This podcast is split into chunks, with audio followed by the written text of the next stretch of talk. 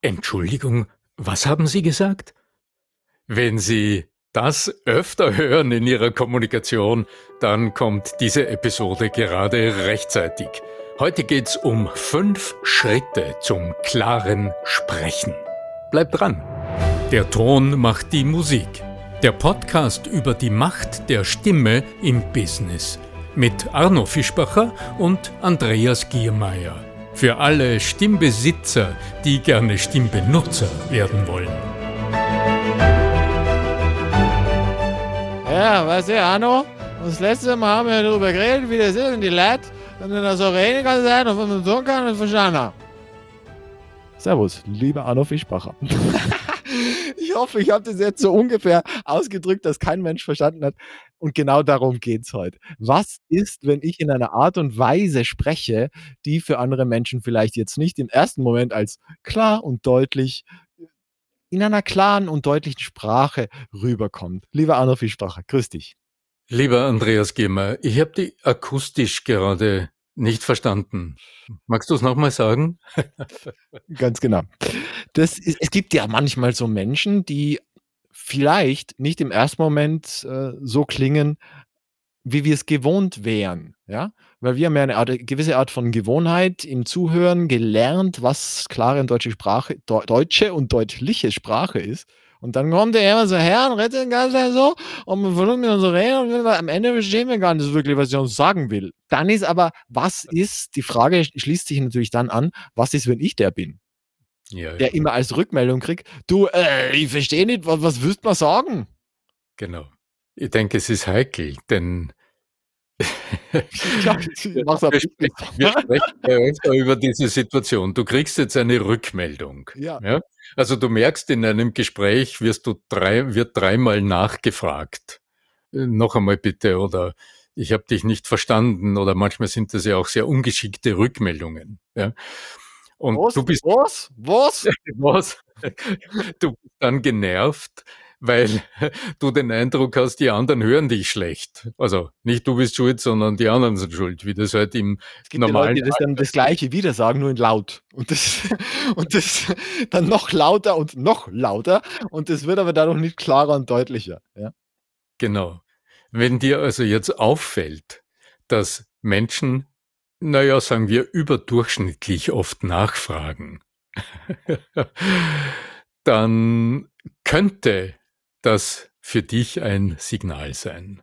Mal drüber nachzudenken, ob es weniger an den anderen liegt, die vielleicht, keine Ahnung, schlecht hören oder unaufmerksam waren oder mit den Gedanken woanders waren und deshalb nicht gehört haben, was du gesagt hast, sondern vielleicht lag es ja an dir und an deiner Art und Weise, dich auszudrücken und zu sprechen. Jetzt ist nur die Frage, was tun? Also Würdest du jetzt, wenn es so weit kommt und du sagst, ah, ja genau, das ist mir, das fällt mir jetzt öfter auf, was ist da eigentlich los? Woran kann es liegen?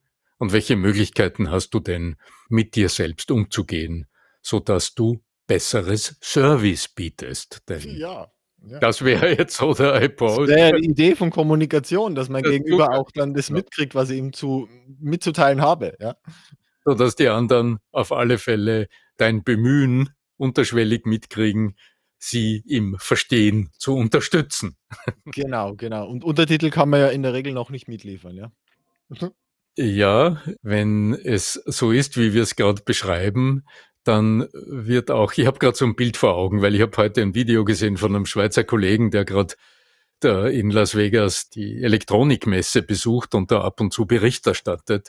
Mhm. Und der hat von so einem Tool gesprochen, dass am Schalter, wenn du also an einem Schalter bist und hinter dem Schalter sitzt jemand, der deine Sprache nicht spricht, der so ähm, über Augenhöhe so ein Display bietet, so ein sehr elegantes. Und was du sprichst, siehst du dort in deiner Sprache geschrieben. Und auf der anderen Seite hat dein Gegenüber auch ein Display und der sieht das, was du gesagt hast, in der anderen Sprache geschrieben. Das ist Next Level. Die Herausforderung ist natürlich nur, wenn ich eine Sprache spreche, die eigentlich die seine wäre. Das ist, und das ja, genau. ja, ja. ja, und dann wird es schwierig, weil dann wird auch das System dich nicht gut verstehen. Das muss dann schon sehr gut kalibriert sein, ja. Ja, ja, ja. Und das wird dann ganz schwierig. Dann versteht dich auch Siri oder Cortana nicht. Und wenn du eine E-Mail diktieren wirst, dann wird das System eigenwillige Texte schreiben. Jedenfalls nicht das wiedergeben, was du gesagt hast. Aber nochmal zurück, woran könnte es denn liegen?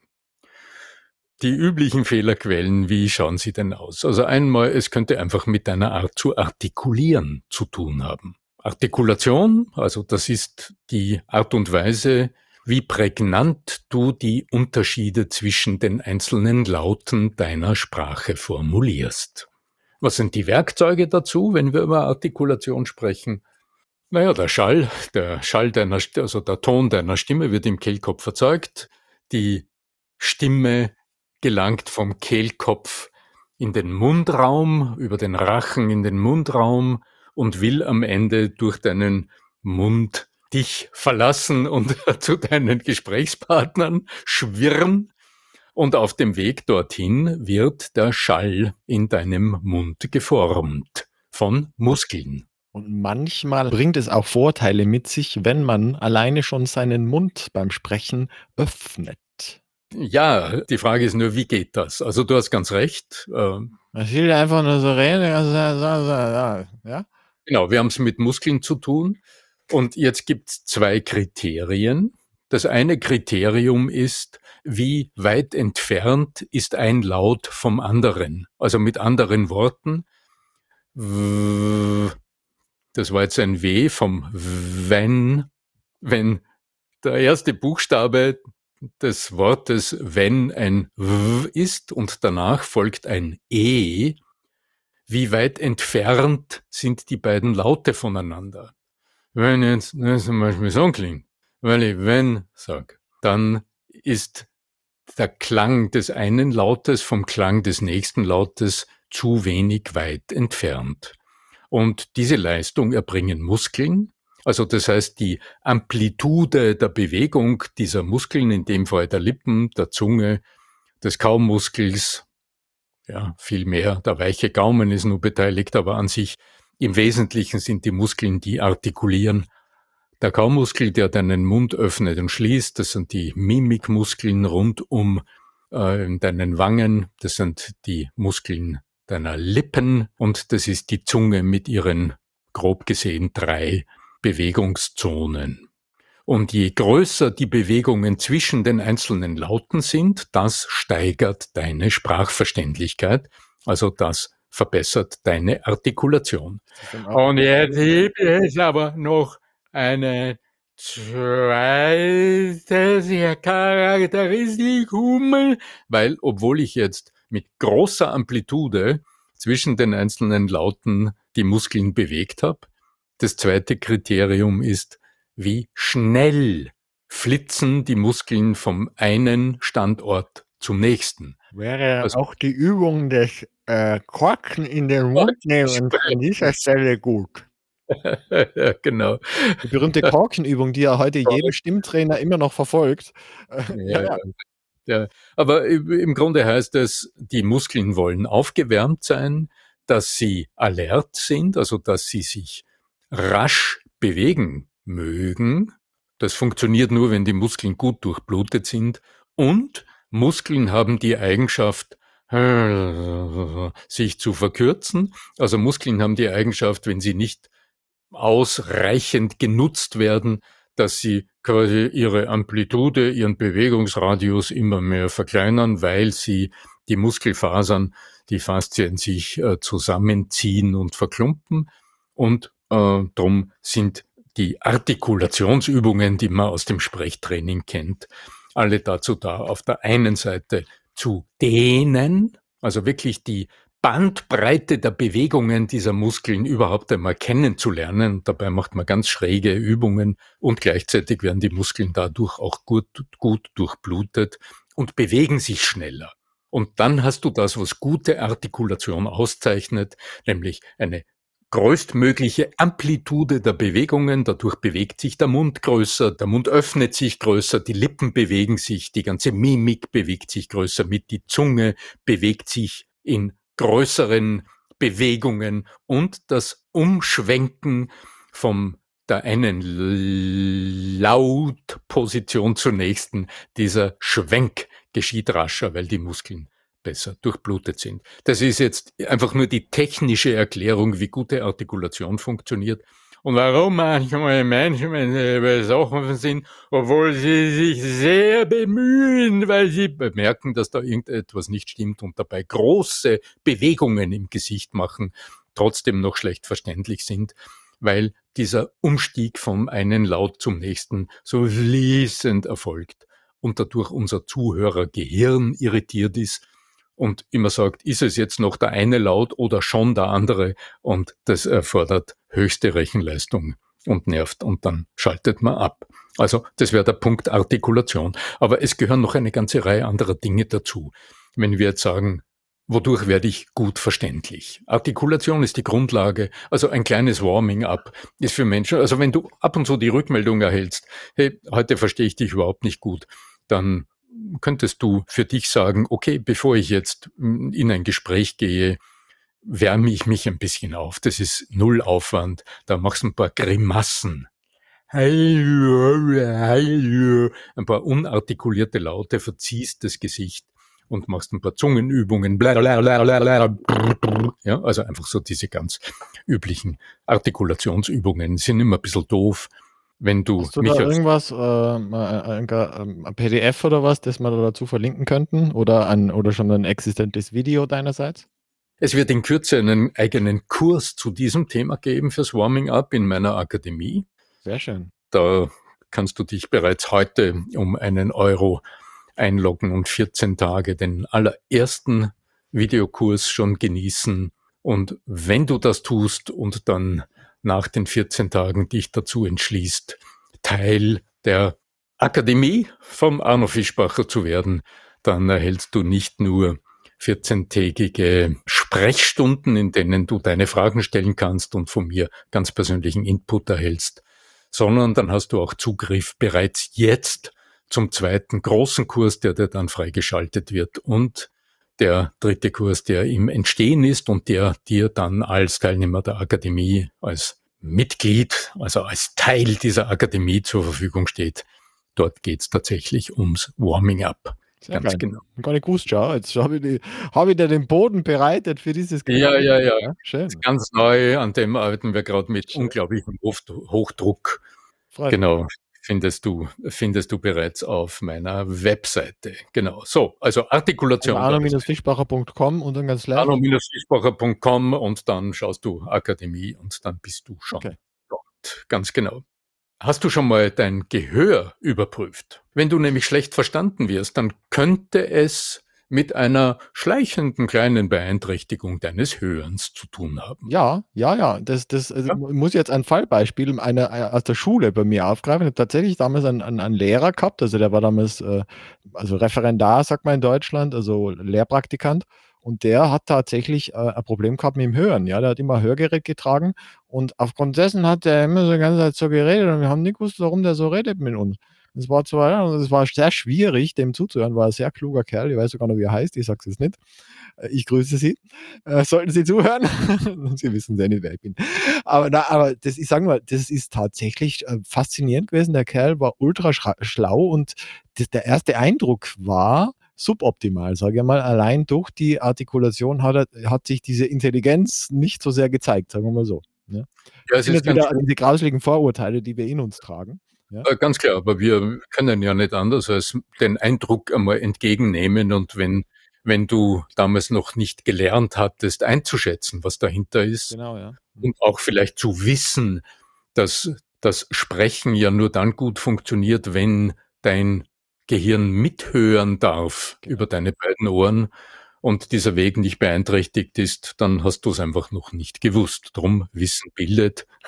Ja, ja, und das, ja das hilft, hilft uns dann in der Kommunikation. Aber wenn du solche Rückmeldungen öfter erhältst, es ist eine einfache Übung, dann gehst du äh, zum nächsten HNO-Arzt und lässt einfach mal messen, Mhm. Dauert äh, zehn Minuten. Es ist eine einfache Übung und dann hast du eine Einschätzung, wie dein Hörvermögen funktioniert und äh, das kann ja einfach nur sein, dass ein äußerer Gehörgang ein bisschen verstopft ist durch zu viel Ohrenschmalz oder etwas. Also ja. das hat ja oft keine groben, also ist nichts, da ist oft nichts Grobes dahinter, sondern einfach nur äh, lösbare Beeinträchtigungen.